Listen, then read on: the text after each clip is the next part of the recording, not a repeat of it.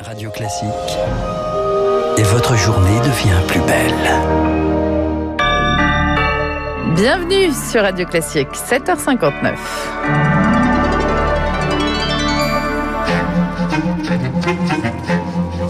7h30, 9h, la matinale de Radio Classique avec Guillaume Durand. Voilà, c'est vraiment une décision personnelle du président de la République qui est intervenu vendredi soir. Donc il n'y a pas de reconfinement, mais des contrôles à tout va.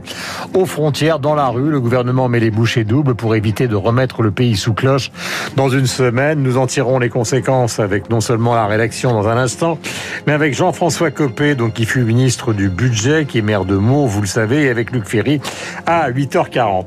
Nous sommes dans une Europe qui a vraiment une vision totalement différente de la situation, puisque l'Italie, elle rouvre presque tous ses musées et ses restaurants, une bouffée d'air dans un monde sous Covid. Et puis c'est l'information de la nuit, ce coup d'État en Birmanie.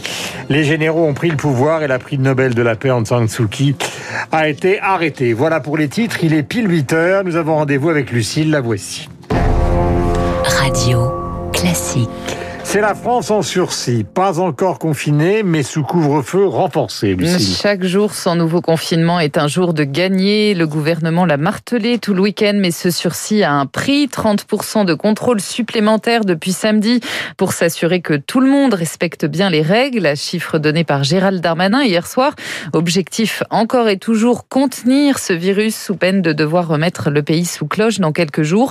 Tout dépendra évidemment des chiffres et notamment des contaminations Rémi Pfister. Entre 19 et 20 000 nouveaux cas par jour, un chiffre stable depuis 5 jours, peut-être l'effet couvre-feu qui agit comme un confinement partiel, selon Jean-Paul Ortiz, président de la Confédération des syndicats médicaux. Le nombre de patients en réanimation euh, semble faire un plateau très discrètement descendant. Alors, c'est pas énorme, hein. on a perdu une trentaine de patients en réanimation France entière. Euh, on a vu que dans les eaux usées de Paris, il y a un peu moins de déchets euh, de coronavirus. Alors, il y en a un peu plus à Marseille, à Nice, donc la situation complexe. Ce qui rassure également, c'est la circulation du variant anglais. En 15 jours, il a certes doublé sur notre sol, mais c'est peu par rapport aux pays voisins, où il connaît une hausse de 80% en une semaine.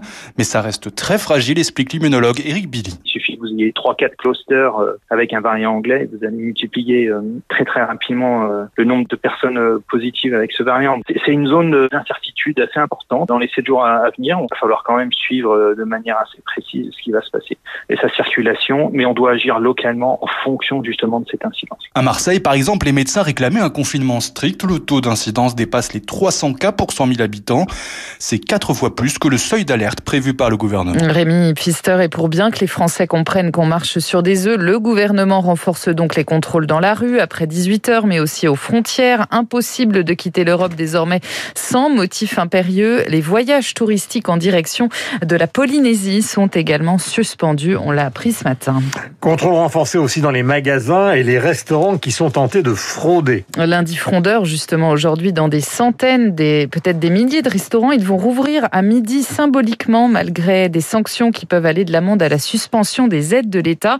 Yannick Moulin est chef d'un bouchon lyonnais. Il a déjà préparé sa carte. Chèvre chaud, risotto, steak à cheval, tout est prêt. Je suis excité par rapport à rouvrir mon restaurant, revoir des amis, des fidèles. Après, c'est mon métier. Moi, je, je suis né dans la restauration, mais j'aime ça. J'aime l'ambiance, entendre les verres trinquer ou quoi. Ça fait plaisir de sentir la bonne odeur de la nourriture euh, dans les lieux, quoi. Ça va être émouvant. J'ai déjà une quinzaine de réservations. Je pense que j'attendrai peut-être les 30 ou 45 couverts. Il y aura bien les 1m50 entre les tables, les masques, le gel à l'entrée du restaurant. Le message, c'est que on peut réouvrir si on fait vraiment les gestes barrières correctement. On peut vivre avec. Il faut qu'on se rebelle, il faut qu'on se réveille, quoi. Voilà pour ce témoignage recueilli par Eric Kioch et ce vent de fronde. Il se répand partout en Europe. Environ 10 000 personnes ont bravé le couvre-feu et le confinement hier à Vienne, en Autriche, pour protester contre ces mesures. À Bruxelles, ce sont 500 personnes qui ont été arrêtées préventivement pour empêcher deux manifestations interdites. En Pologne, la police, elle, a fait plusieurs descentes dans des clubs ouverts malgré l'interdiction. L'Italie, elle s'apprête à revivre un tout petit peu comme avant.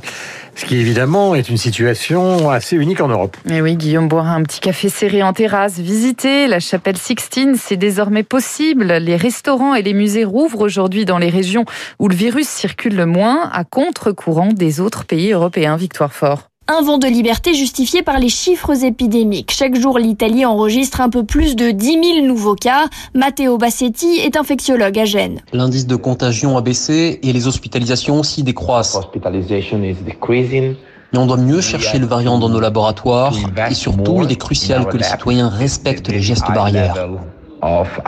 Les musées ne vont rouvrir qu'en semaine et il faudra réserver. Les rencontres sont limitées à 4 dans les lieux privés. Même chose aux tables des restaurants. 4 personnes maximum en terrasse ou à l'intérieur et les bars et restaurants devront fermer à 18h. Thomas Omelili est chef à Milan. On verra bien ce qui se passe, sachant que le midi n'a jamais été pour aucun restaurateur un grand moment de chiffres. L'espacement des tables et la modalité d'accueil des clients est à peu près le même depuis la réouverture de cet été. Pas de service au comptoir, pas de service au bar et que assis à table. Pas encore de service le soir en salle car le pays est toujours soumis à un couvre-feu à 22 heures. Pour le dîner, les restaurateurs peuvent livrer. Les taux qui se desserrent en Italie, sauf dans les Pouilles, en Sicile, en Sardaigne et en Ombrie où le virus, le virus circule toujours. Sur le front du vaccin, AstraZeneca va finalement livrer 9 millions de doses de plus à l'Union européenne au premier trimestre. C'est 30% de plus que prévu, mais les mois de février et mars resteront difficiles, prévient la présidente de la Commission, Ursula von der Leyen. Sans vaccin, la fin du télétravail, pardonnez-moi, ce n'est pas non plus pour tout de suite. Une concertation commence ce lundi chez nous avec les partenaires sociaux pour le renforcer. Alors, quelles sont les marges de manœuvre? La possibilité de revenir un jour par semaine au travail pourrait bien être supprimée. Pas une bonne idée pour Béatrice Click, secrétaire confédérale de Force ouvrière. La marge de manœuvre va plutôt être dans les entreprises qui sont allées au-delà de un jour par semaine, parce qu'il y a quand même aussi des entreprises où euh, les salariés ont télétravaillé de façon très importante au premier confinement et qui euh, depuis euh, ont été très réticentes à remettre les salariés en télétravail. Il y a peut-être sur cet aspect-là à gagner à nouveau en remise en télétravail. Le manque de collectif et le manque de lien social commence à peser. Et il faut vraiment essayer de le limiter autant que possible. Des propos recueillis par Camille Schmitt. Dans le reste de l'actualité, il y a ce coup d'État en Birmanie. L'armée a pris le pouvoir cette nuit. La chef du gouvernement, la prix Nobel de la paix Aung San Suu Kyi a été arrêtée à l'aube avec plusieurs dirigeants de son parti et le président de la République birman, Augustin Lefebvre. Tout s'est passé très vite en quelques heures. Oui, ce matin, Aung San Suu Kyi appelle les Birmans à ne pas accepter le push. L'état d'urgence est déclaré pour un an dans le pays depuis cette nuit. Les généraux occupent les postes importants. Depuis le milieu de la nuit, l'hôtel de ville de Rangoon, capitale économique de Birmanie, est occupé. L'accès à l'aéroport international est bloqué. Les communications sont perturbées. Les banques restent fermées alors que certains habitants cherchent à retirer de l'argent. Aujourd'hui devait s'ouvrir la première session du nouveau Parlement. Depuis des semaines, l'armée dénonçait des fraudes dans les élections de novembre dernier. Elle a donc décidé de reprendre le pouvoir, un pouvoir qu'elle n'avait jamais tout à fait abandonné malgré la transition démocratique il y a dix ans. Ce sont les militaires qui avaient rédigé la Constitution. Ils conservaient par exemple trois ministères cruciaux. Et puis à l'instant, euh, les militaires déclarent qu'ils euh, promettent de nouvelles élections et un transfert du pouvoir. Et plus de condamnation, de condamnation internationale ce matin, évidemment, les États-Unis en tête qui menacent d'agir si les dirigeants birmans ne sont pas libérés immédiatement.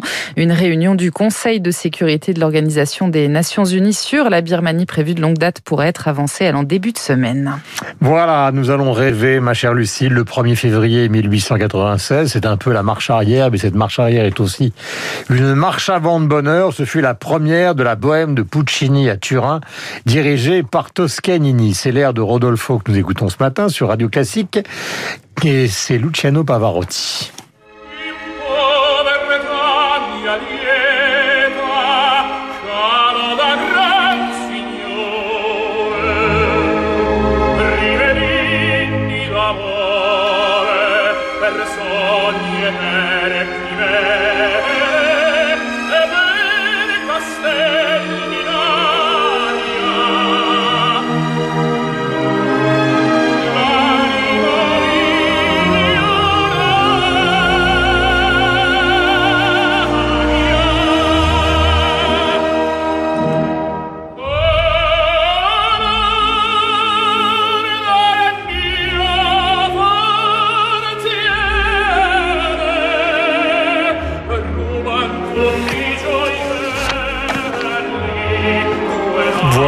De Puccini à Turin, dirigé par Toscani. Ça se fut pour la première et la voix de Pavarotti. Que l'on regrette, que l'on regrette, Pavarotti.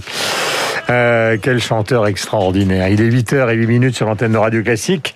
Guillaume Tabar s'interroge, avant que nous recevions Jean-François Copé, pourquoi Emmanuel Macron a pris-il, a-t-il pris, pardonnez-moi, tout le monde à contre-pied en ne prenant pas la décision du reconfinement qui lui était hautement suggérée